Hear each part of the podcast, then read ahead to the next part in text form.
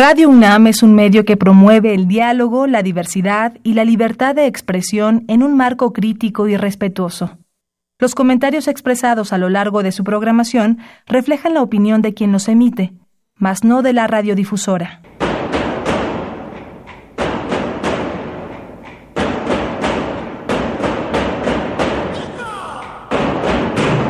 Discrepancias. Atacan a la universidad porque discrepamos. Viva la discrepancia, porque es el espíritu de la universidad.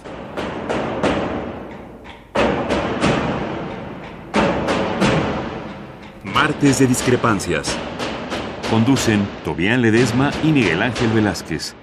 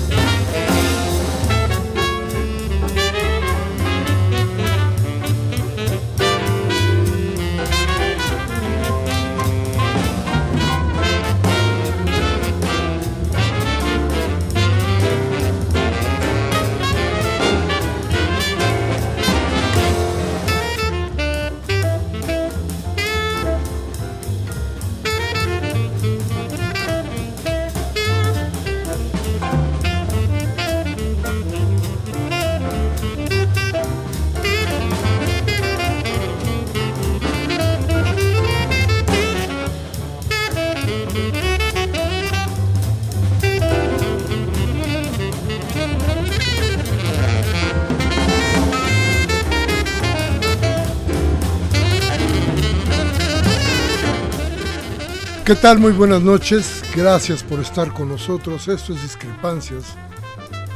Iniciamos el año y realmente, realmente el inicio, el inicio está, está que arde. A ver,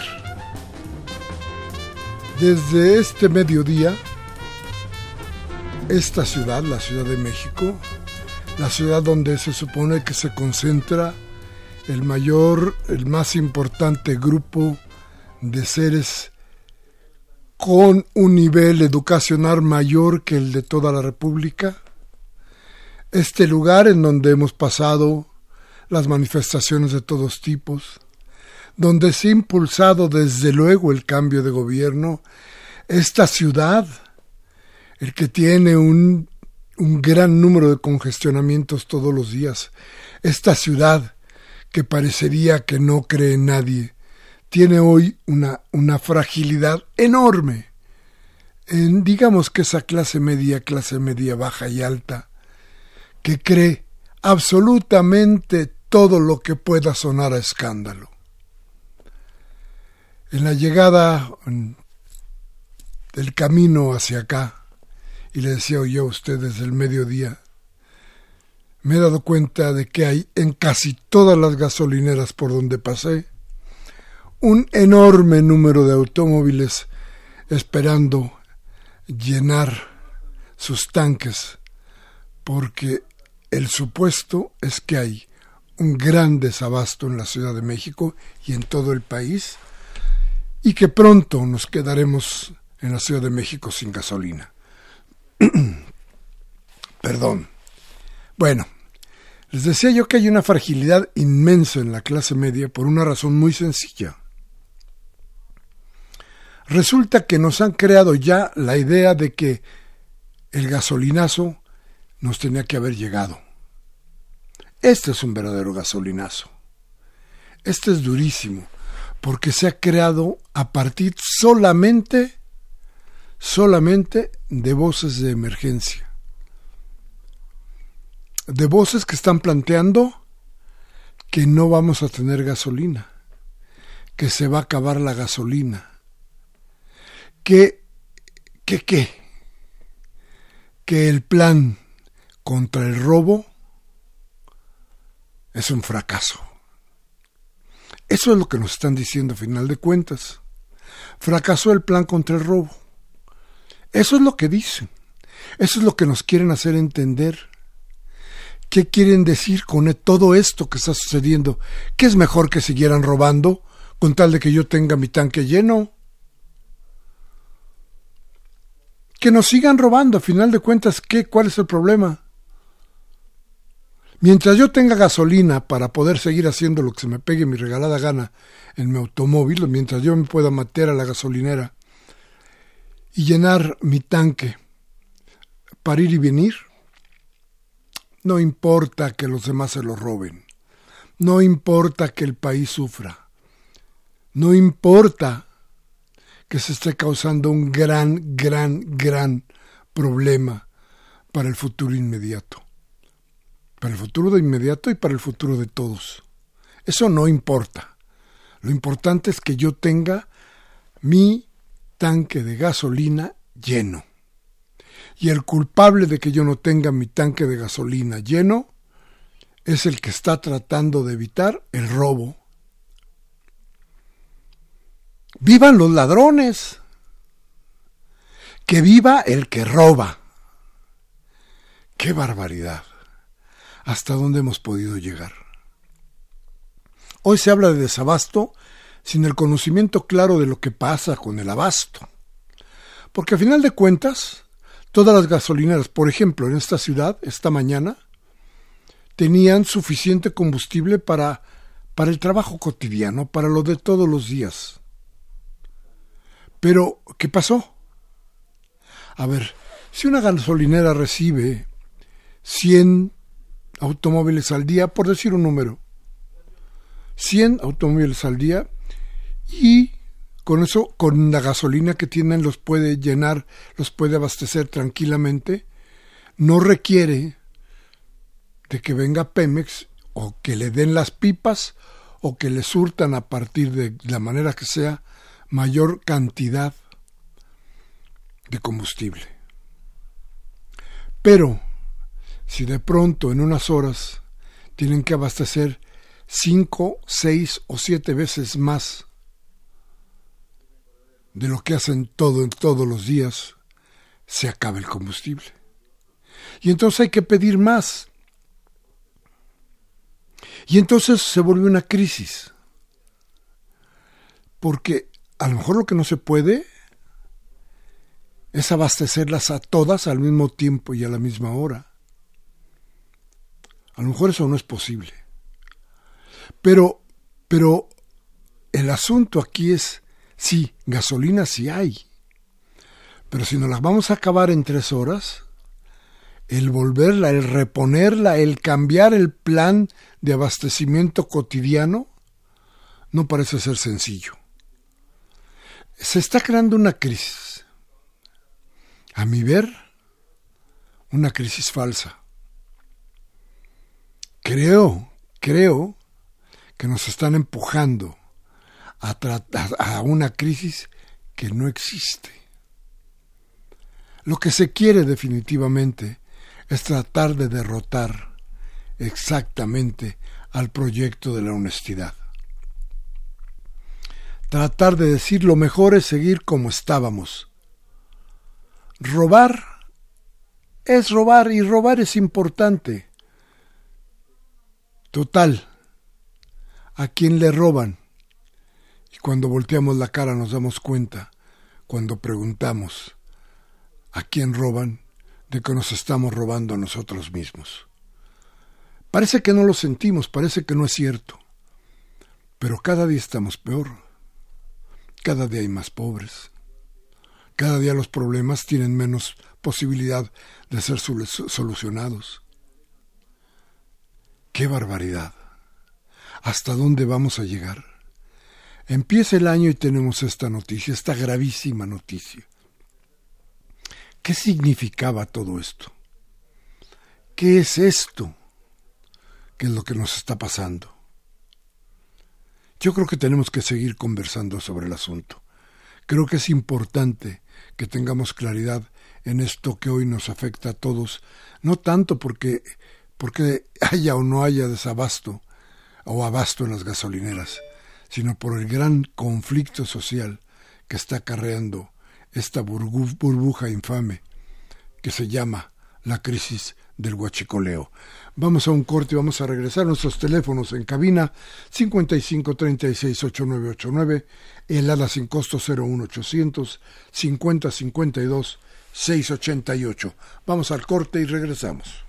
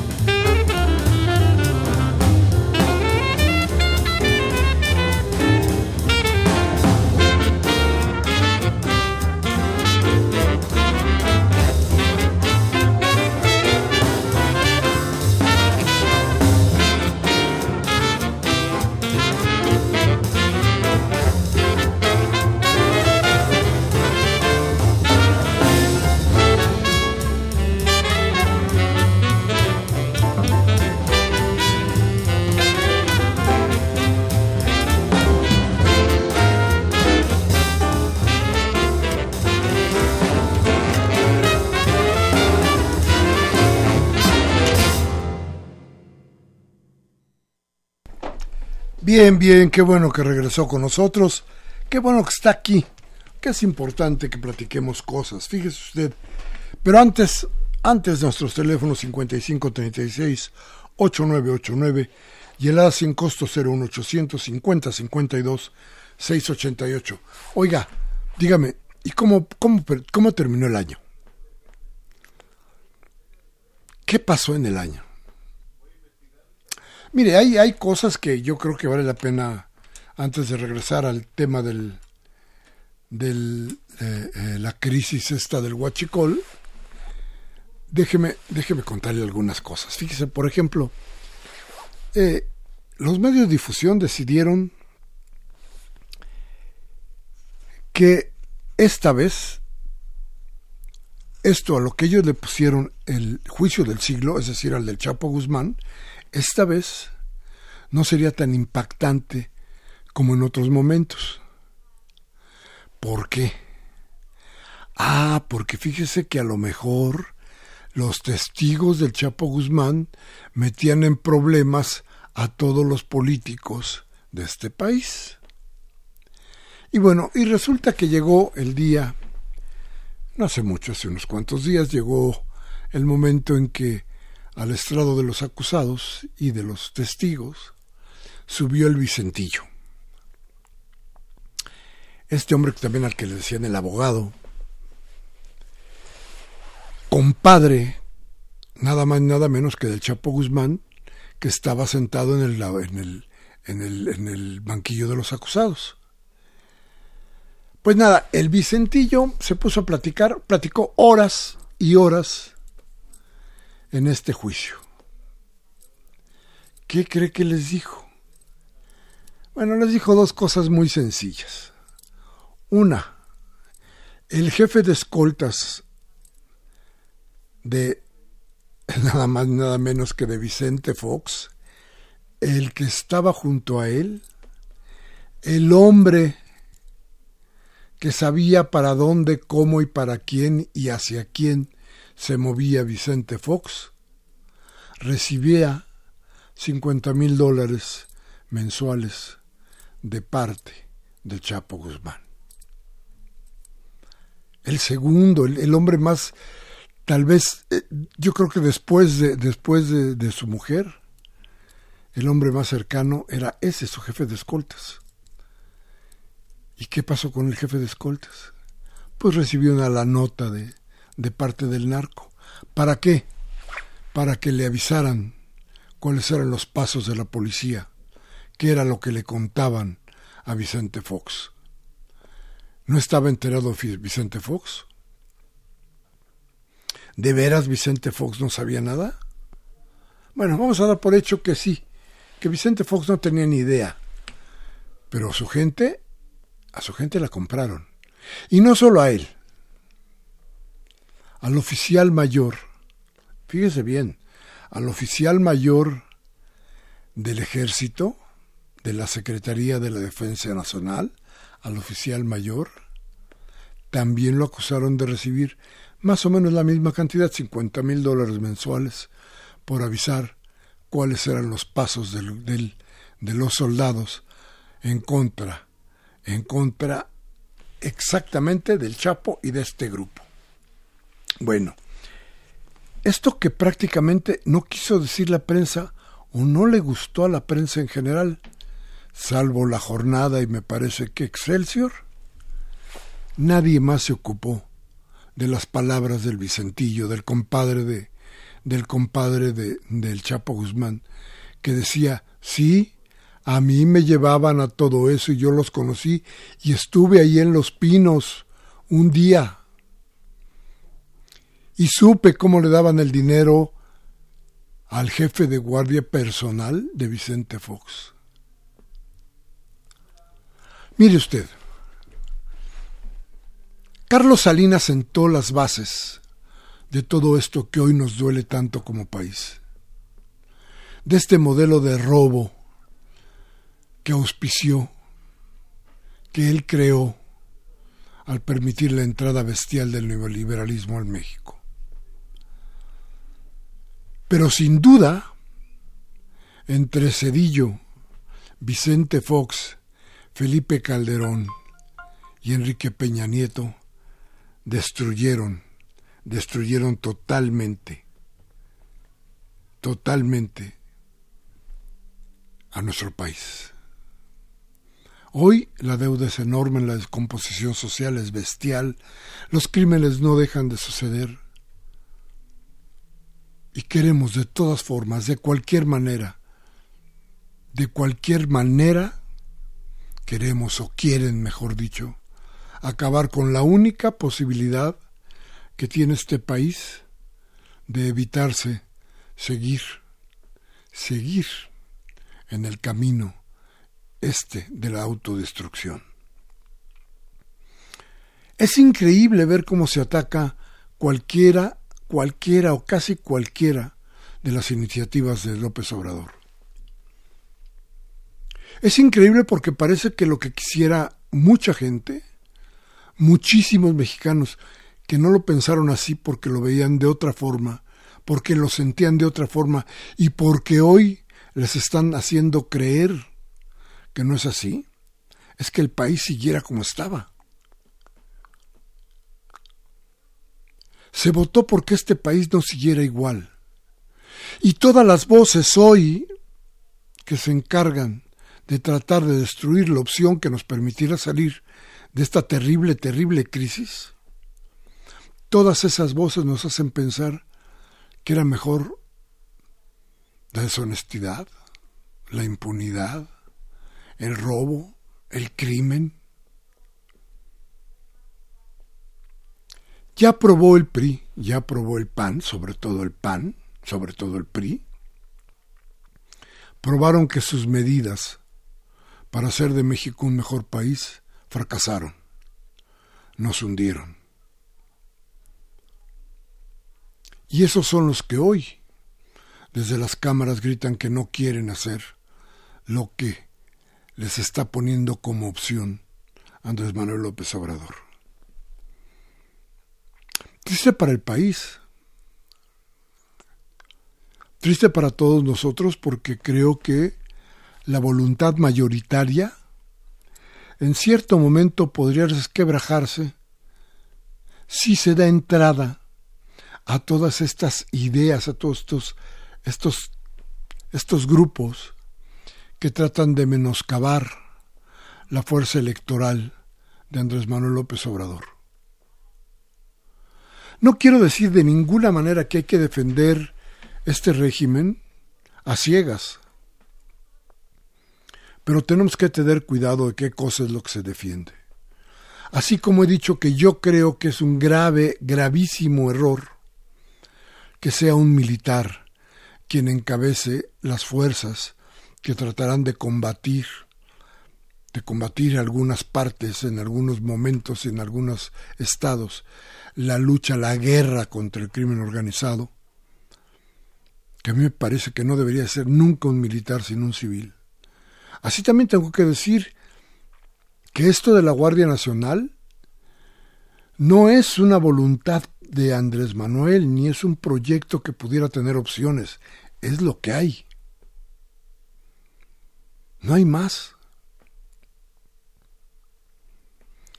Tener o no tener a un civil al mando era la disyuntiva. López Obrador optó por que sea un militar. A mí no me gusta. Pero también entiendo muy claramente que además de todas las medidas que se han tomado desde los proyectos civiles de gobierno, desde mayor énfasis en la educación, desde las grandes, grandes ayudas que se han prestado a gran parte de la población, desde todas esas pequeñas y grandes cosas que se han hecho para evitar que la gente se vaya al lado del crimen organizado, de todas esas que me parecen geniales, también tengo que decir que hay algunas medidas, como esa que le estoy comentando, que no me gustarán. Pero en esto de tratar de poner a México en pie, creo que la única opción que seguimos teniendo hasta hoy se llama Andrés Manuel López Obrador. Si no se quiere entender de esa manera, cuidado. Cuidado, lo otro ya probó que no sirve. No nos confundamos. Lo otro ya pasó. Lo otro no puede regresar. Lo otro tiene que sucumbir porque falló. Lo otro nos acabó de hundir. México, sí, es una desgracia en muchos aspectos, sí, así nos dejaron. Vamos a ir a un corte y vamos a regresar con nuestro tema central que es el asunto de las gasolinas, del abastecimiento de la gasolina y del robo a Pemex y del robo en Pemex. Después de un corte. Les doy antes nuestros teléfonos. En cabina 55368989 y helada sin costo 01800 5052 688. Vamos al corte regresamos.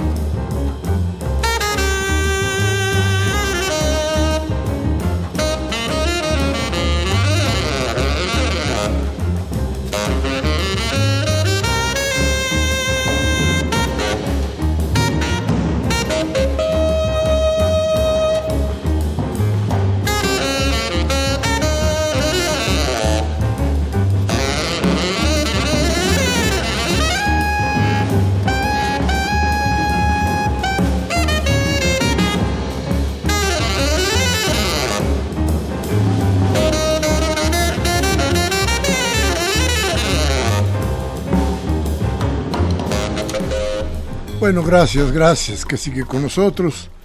Gracias que está usted aquí al empezar el año, ya después, desde luego, de los, de los romeritos y las tortas de camarón y seguramente, seguramente de la rosca de reyes. Y desde luego, después de haber sufrido, creo yo, el embate del, de las grasas y los almidones en todo su cuerpo y de los y de los kilitos que seguramente trae usted por ahí de más. No se apure, no se apure. Va a ver cómo eso se remedia. Este, lo que no se remedia es, decía yo hace un rato, la fragilidad de la gente que, que hace caso al escándalo. Susceptibles tantos, tantos de veras al escándalo.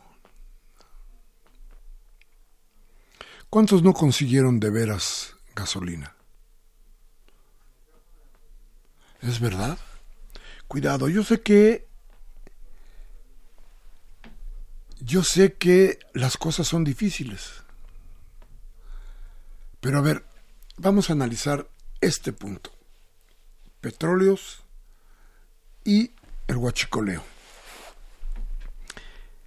En el, en el sexenio de Vicente Fox, de pronto se perdieron 10 mil millones de pesos de Pemex. Eran las pérdidas que, eh, fíjese usted, con el gobierno de Vicente Fox, 10 mil millones de pesos. Hoy se pierden por ahí de 60 mil millones de pesos al año. Haga usted cuentas.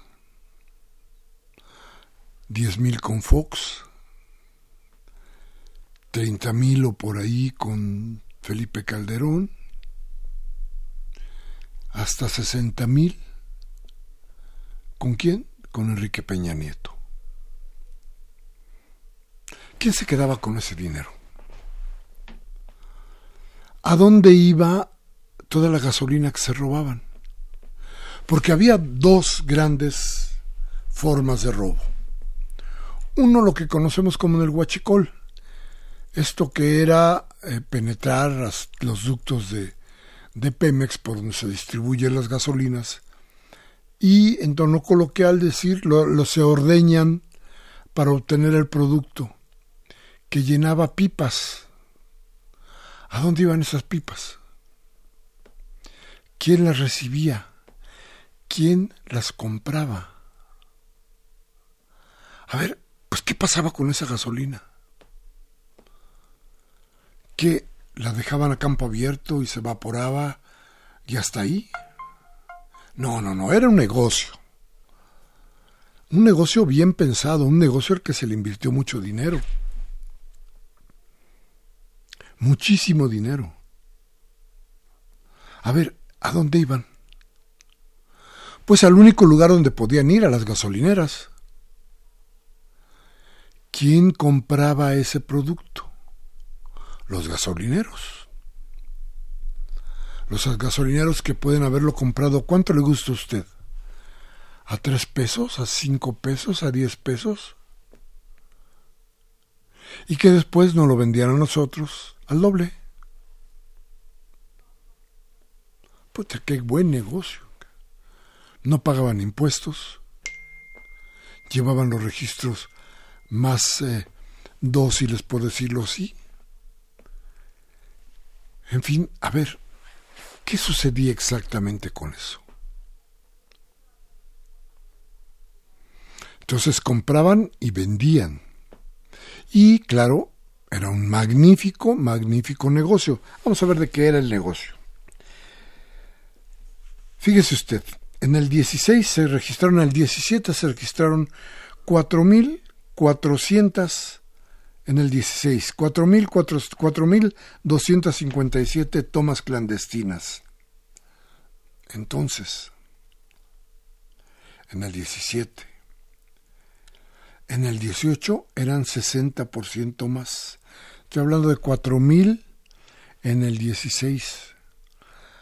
En el 18 se registraron 11.240. Casi tres veces más que en el, en el sexenio de Vicente Fox. Casi tres veces más, perdón, que, eh, eh, que hace apenas, apenas dos años no había nadie que cuidara los ductos. ¿No había forma de veras de darse cuenta que se estaban robando la gasolina? ¿Todo se metía a pérdidas y nada más a pérdidas? ¿Quiénes eran los políticos? Porque, jure usted, pronto le vamos a decir, yo se lo voy a decir. ¿Quiénes eran los políticos que tenían camiones de gasolina? ¿Quiénes estaban metidos en ese negocio? ¿Quiénes se hicieron ricos con ese negocio? Pero cuidado, ¿eh? Las gasolineras. Fíjese usted, eso, eso es crimen organizado, ¿eh? ¿Para qué habla usted del Chapo y de... Si aquí estaban, y hacían lo que querían, y se les pegaba la gana, le daban a usted el precio que quisieran. ¿Y sabe qué era lo peor? Que además era gasolina subsidiada. ¿Con qué? Pues con su dinero y con el mío. Es decir, quienes tenemos vehículos que queman gasolina, pagábamos dos veces. Una vez al que se robaba y el que este, traía la gasolina con nuestros impuestos y otra vez cuando lo comprábamos directamente. Qué barbaridad, ¿no? ¿No le parece a usted terrible? Bueno, le decía yo, once mil 240. Subió 262% en este sexenio la toma clandestina de esos, de esos ductos. ¿Y sabe cuántas pipas de Pemex son asaltadas al día? Casi mil. Más de 700, dijo hoy Olga Cordero. Entonces, a ver, por un lado, el huachicol. Y por el otro lado, desaparecían o se robaban las pipas. Insisto, ¿dónde iban a parar? Eran litros y litros. ¿Dónde? ¿Quién se adueñaba de esa gasolina? Bueno, eso no lo quieren decir porque ahí estaba implicada, estaban implicados los políticos. Hoy sabemos, por ejemplo, que eh, también el guardia de seguridad más importante de Vicente de, de, Felipe de mm, Enrique Peña Nieto era nada más nada menos después de ser el, el hombre que estaba así junto a, a Enrique Peña Nieto, se hizo cargo de la seguridad en Pemex. Ajá. Mire nada más, pues sí. Así está la cosa. ¿Y quiénes eran los políticos? Sus nombres. A ver, todo eso, todo eso tiene que salir a la luz. Todo eso en el esquema o no esquema del perdón de, de Andrés Manuel López Obrador tiene que salir a la luz. ¿Quiénes eran estos que estaban robando, que seguían robando? ¿Quiénes son estos que han metido en una crisis social al país? Sí, no se ha podido abastecer a seis estados de la República. No al Distrito Federal, ¿eh? Pero a seis estados de la República no se ha podido hasta ahora, mañana ya estarán restablecidos muchos de ellos, no se les ha dado, no se les ha dado el combustible suficiente. Pero, pero esto era para evitar que siguieran robando, que nos siguieran robando. A todos los que no estábamos en ese, en ese negocio nos estaban robando porque el dinero es de nuestros impuestos. A todos nos robaban. Entonces, todos los que ya no queremos que nos roben, tenemos que aguantar el paso del remedio Sí, tenemos que aguantarlo. Y eso, eso puede costar. Pero, por ejemplo, no se vale hacer crisis donde no las hay. Y esto, esto sucede en la Ciudad de México. Vamos a ir a un corte Y voy a regresar con ustedes, porque no hemos terminado. Hay cosas que decir. Vamos al corte, nuestros teléfonos 55 36 8989 en cabina y 01850 52 688 helada sin costo. Vamos al corte.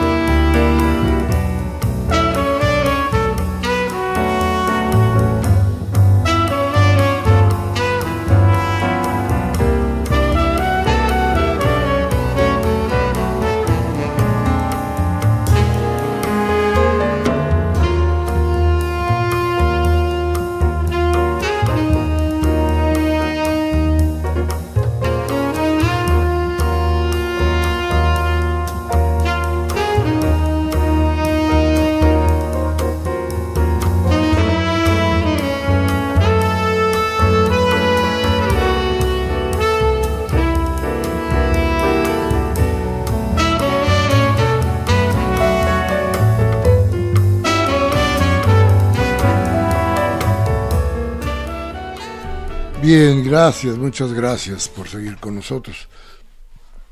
Gracias por andar por acá, por este, por estos lugares donde, a ver, fíjese que no, acá no nos tocó ni rosca. Vimos ahí medio, pero bueno, este, ahí estamos. De todas maneras contentos, ¿eh? de todas maneras sí con muchos abrazos, mucho cariño y muchas ganas de seguir con ustedes y platicando, platicando aquí con ustedes porque porque esto de la palabra, este, pues nos tiene que llevar a ciertas verdades y la verdad, la verdad, la realidad es la que, la que puede quitarnos mitos, la que puede tirar las vendas de los ojos. Bueno, les platico una cosa rápidamente. Eh, usted sabe que Donald Trump iba a dar un mensaje esta noche y se preveía mucha gente, pensaban los analistas en Estados Unidos, planteaban que seguramente habría de parte de Trump una declaratoria de emergencia para financiar el muro. Bueno, no fue así. Lo que pasó con, con Trump es que culpó otra vez, surgió, pidió que le dieran más dinero, que le dieran el dinero para la construcción del muro, criticó a los demócratas, pero hasta ahí, no hubo más. Desde luego los, los demócratas salieron de inmediato y dijeron, bueno, pues que este que Trump se equivocaba, que no era por ahí y que no le darían el dinero. Esto ya se estancó, de todas maneras está paralizado el gobierno de los Estados Unidos en muchas de sus áreas y la crisis por ese orden o por esa idea continúa. Continúa esto, el gran problema de la frontera sur en Estados Unidos, el gran problema de México en su frontera norte y el gran problema que causó el neoliberalismo en todos los países del área, en todos. Así es que hoy se revierte el chicote del neoliberalismo contra el que lo el que lo usó, el que lo usó para dañarnos. Y eso eso no lo quiere entender ni quiere saber de esto este hombre que hoy gobierna en los Estados Unidos. Ya veremos qué hace Trump más adelante cuando los demócratas, cada día más seguros de lo que están haciendo, le nieguen la posibilidad del muro. Esa derrota, si se llega a dar, marcará todo el gobierno de Donald Trump. Bien, vamos a un corte y vamos a regresar con ustedes dentro de un momento. Nuestros teléfonos 55 36 8989, Lada sin costo 01800 50 52 688. Vamos al corte.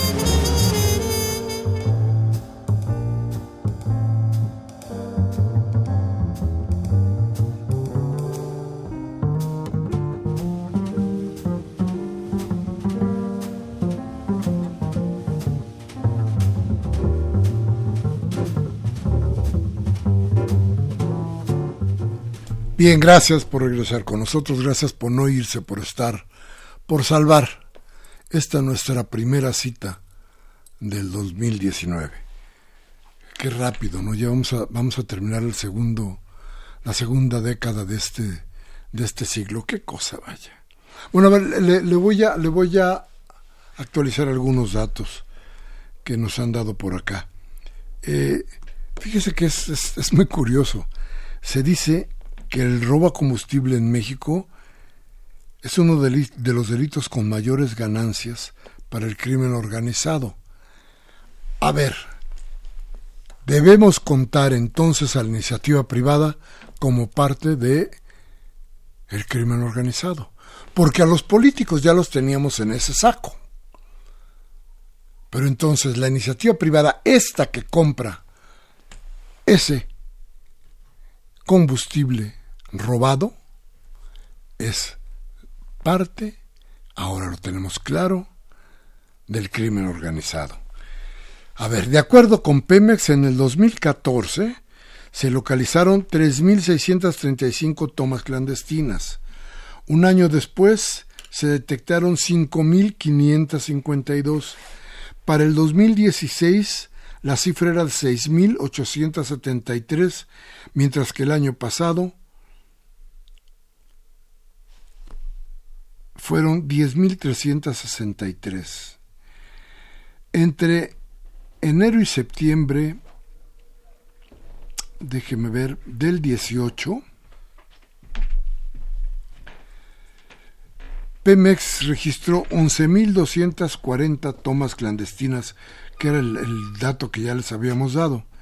Y según declaraciones del director de Pemex, Carlos Treviño, todavía del exdirector Carlos Treviño, el huachicoleo le costará a la petrolera nacional durante los del 18, le costó por ahí de 35 mil millones de pesos. Esto téngalo usted en cuenta porque es parte de los 60 mil de los que hablamos hace un rato. Eh, el robo de combustible Es decir, el robo en general parecía que significaba algo así como 60 mil barriles al día. Esto equivale a 7 millones de litros solo de gasolina, es decir, de refinados. De refinados del. Entonces, a ver, el 18, el hueco financiero que le dejó a Pemex, la empresa más endeudada del mundo, fue enorme. Entonces, ¿debe seguir la cosa como está? Si usted de alguna manera supone o escucha por ahí entre los días, entre los momentos en los que ve en su coche o es que está en su casa y escucha, por ejemplo, la radio, en esas eh, emisiones de teléfonos donde se, todavía se, se puede escuchar la voz del público, ¿por qué no le pregunta usted a los señores que hablan y hablan y hablan si lo que prefieren es que las cosas sigan exactamente como se hicieron en los gobiernos del PAN y del PRI. ¿Por qué descalifican desde ahora? ¿Por qué alimentan crisis como las que estamos viviendo? ¿Debe hacerse? Bien, ese es el momento en que vamos a ir a un corte para para regresar con ustedes dentro de un momento y, y compartir con todos la voz de usted, que es lo más importante de este programa. Vamos a nuestro corte.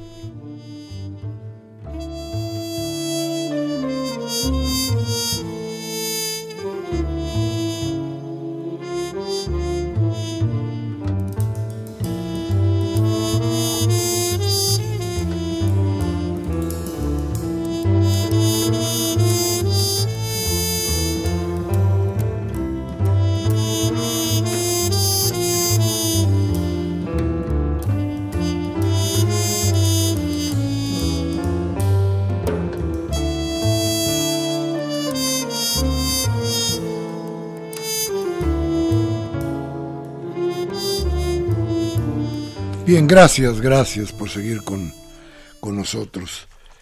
Bien, pues vamos, demos paso a sus llamadas, a su voz. A ver, Mariano Herrera nos llama del Estado de Hidalgo. Don Mariano, qué gusto que nos llame de allá. Y dice, de aquí en adelante, AMLO va a tener que luchar contra las estructuras del sistema. Yo creo que está luchando desde hace un buen rato contra todas estas estructuras. No, no podemos pensar, desde luego, que López Obrador es la perfección. ¿eh? López Obrador yerra como yerran muchísimos mandatarios, como lo ha registrado la historia en todos los tiempos. No, no perdamos de vista eso. López Obrador es un hombre con la mejor voluntad para sacar a nuestro país de este marasmo de corrupción, de, de odio, de crimen. Pero, pero no es perfecto, ¿eh? Y para eso estamos nosotros, la sociedad, que podemos decir no a ciertas cosas. Gabriel Campos nos llama de Benito Juárez. Don Gabriel, ¿cómo está? Vamos a ver.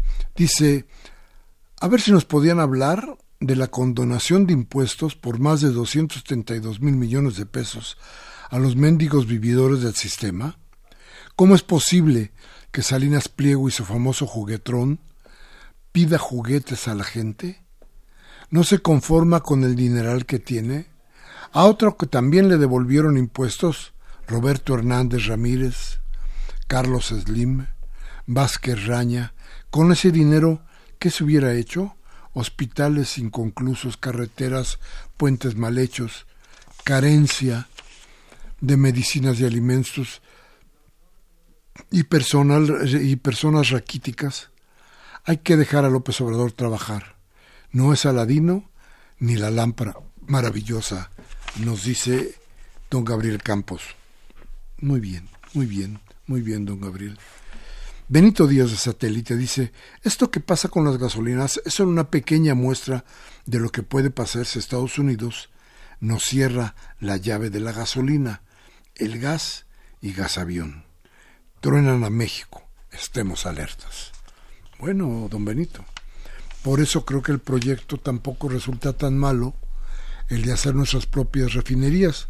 Recuerde usted que tenemos, sí tenemos petróleo, si hay, si hay petróleo debajo de la tierra, sí podemos refinarlos, pero no tenemos ahorita la suficiente estructura para hacerlo.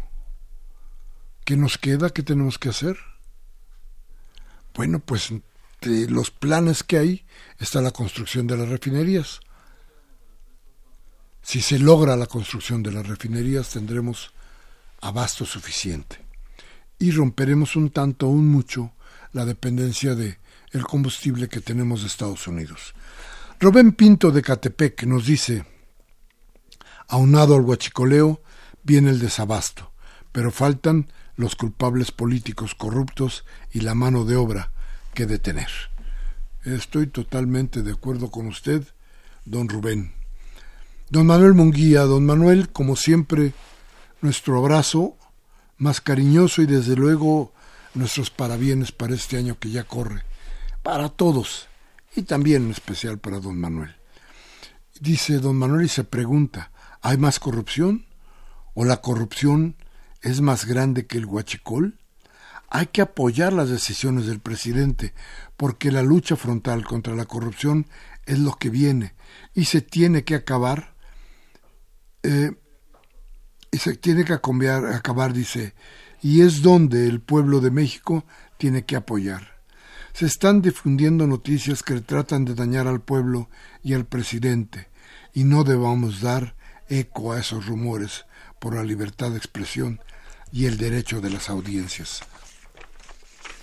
Muy bien, don Manuel, como siempre, atinadísimo. Muchísimas gracias. Dice Francisco Javier Márquez de Coajimalpa. En los medios del clan de Juditelmex ya empiezan a atacar que este es un mal gobierno. Los que votamos por un cambio para acabar con la corrupción sabemos que es falso. No nos dejemos esgañar por el desabasto de gasolina. A ver, le insisto, les vuelvo a decir, tiene usted razón, don Francisco Javier, pero a todos, ojo, no es fácil que los ladrones a los ladrones se les quite la manera de robar. No es fácil que de hoy para mañana se termine con este lastre. No es fácil que las cosas cambien. El impulso, el impulso ya lo ha dado Andrés Manuel López Obrador. Hoy nos toca a nosotros ir por delante en estas cosas. Lo primero que tendríamos que hacer, lo primero que es importante en toda esta lucha, es no dejarnos llevar por estas voces que nos mandan a las crisis falsas. Cuidado con eso, cuidado con estas ideas que de pronto se nos meten y que buscan de cualquier forma, como decía ya, eh, además don Manuel Munguía, dañar a nuestro pueblo, dañarnos a nosotros. Cuidado con eso tenemos que ver muy de cerca qué es lo que están haciendo. Los ladrones no quieren dejar de robar. Y los ladrones tienen un ejército de voces para defenderlos. El asunto es que nosotros tendríamos que tener un ejército de oídos bien educados que no permitan que eso suceda. En fin, Francisco Javier Márquez, muchas gracias entonces por su llamada. Máximo García dice, este y todos los proyectos que tiene López Obrador los quieren echar abajo los partidos de oposición y los grandes intereses creados. Eso es, eso es algo de lo que veníamos hablando. A ver, les decía yo, ¿quién compra entonces la, gasolina robada si no las grandes empresas que tienen que usar gasolina? Las grandes empresas, grandes, las empresotas, ¿eh? que tienen que usar las gasolinas y el petróleo para poder trabajar. ¿Quién sino los gasolineros? Ellos son los que compran. A ver, esa es la gente que propicia todo esto. compran barato para vendernos caro. El asunto está hoy más que nunca en nuestras manos. Tenemos que señalar bien, bien quiénes son estos, quiénes son estos hombres, quiénes son estas empresas. ¿Quiénes dejaron de comprar petróleo, por ejemplo? Debe haber registros. Seguramente los hay. Ojalá podamos dar con todo esto que hoy nos inquieta. Karen Dam. Oiga, doña Karen, pues qué gusto en este nuevo año saber de usted. De todas formas le mandamos un abrazo un beso. Muchísimas gracias por estar aquí. Dice, dice que ella, como yo, prefiere terminar con la corrupción que tener mi, mi tanque lleno, dice ella. Muchas gracias, doña Karen. Claro, es que, es que parece que lo que más nos preocupa es si tenemos gasolina para transportarnos mañana. Y no importa que nos sigan robando. Que ese es, es lo que tenemos que entender. Esto del robo de la gasolina es un robo hacia nosotros. Eso es lo importante. Tenemos que tener mucho cuidado con ello. María de Lourdes García de Tlalpan dice, muchas gracias, doña María de Lourdes. Dice, esperemos que este sea un mejor año que el pasado y que esto del desabasto de gasolina sea como lo que pasó con el, con el agua, una falsa alarma. Déjeme decirle, doña María de Lourdes García, que yo no creo en, la, en el desabasto. Lo que, que se pasa es que hay una demanda, una demanda desorbitada. Frente a eso nadie puede. Y esta demanda desorbitada está alimentada por noticias falsas. Tenemos que darnos cuenta de que esto, esto sí tiene un manejo desde los medios y desde otros lugares que lo que están haciendo notoriamente es crear una crisis falsa. Tenga cuidado con esto. A ver, la gasolina yo supongo que mañana usted que se pasó hoy dos horas en una cola para comprar gasolina, verá que mañana las gasolineras tienen suficiente abasto y no hay problema. Y usted maldecirá las dos horas que estuvo haciendo cola para, para nada. Aureliano Rodríguez de la Magdalena Contreras dice, este ya no fue gasolinazo, fue más bien un guachicolazo. bueno, muy bien. Y Armando Tejera, él nos habla de San Juan de Aragón. Muchas gracias por sus conceptos. Eh, qué bueno que a usted le guste Radio UNAM. Dice, mis amigos y yo lo escuchamos cada martes. Estamos de acuerdo con la estrategia de AMLO, aunque haya mucha gente estúpida que la desprestigia porque le dicen lo contrario. Sí, parece esto, don Amado, y qué bueno, y le saludo y saludo a todos sus amigos con mucho gusto y les deseo lo mejor para este año. Este año que yo espero que todas estas estrategias que hoy están surgiendo para tratar de darnos un México diferente al que tenemos. Fíjese bien lo que le estoy diciendo. Un México diferente, porque el que teníamos se desvencijó. Lo rompió la corrupción. Lo rompió la impunidad. Hoy parte del trabajo es nuestro, parte de la idea de seguir adelante es nuestra. Así pues, en este primer programa de este 2019, les agradezco enormemente que hayan estado con nosotros, les agradezco enormemente que piensen, que reflexionen y que intentemos seguir de todas maneras la posibilidad de hacer de este país algo mejor, de incentarnos en esta cuarta transformación que cuando menos nos promete no seguir con las mismas formas de lo que sucedió en los últimos años.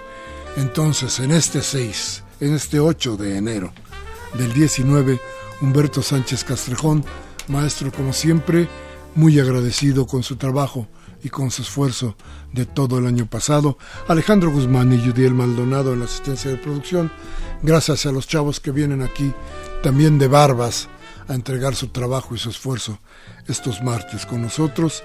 Y a Baltasar Domínguez que, bueno, con las idas y venidas, los subibajas, de todas maneras, hace el esfuerzo grande por estar en discrepancias. Y a usted, como siempre, mi convocatoria a que siga pensando y a que, si esto que hemos dicho hoy le sirve, tómese un café con sus amigos, hable de lo que aquí hablamos. Y por favor, si no quiere hacernos caso, cámbiele de estación. A final de cuentas, en MBS, en Radio Fórmula, en Televisa, le dirán a usted lo contrario y le robarán, como se han robado el petróleo, la voluntad del cambio. Hasta la próxima.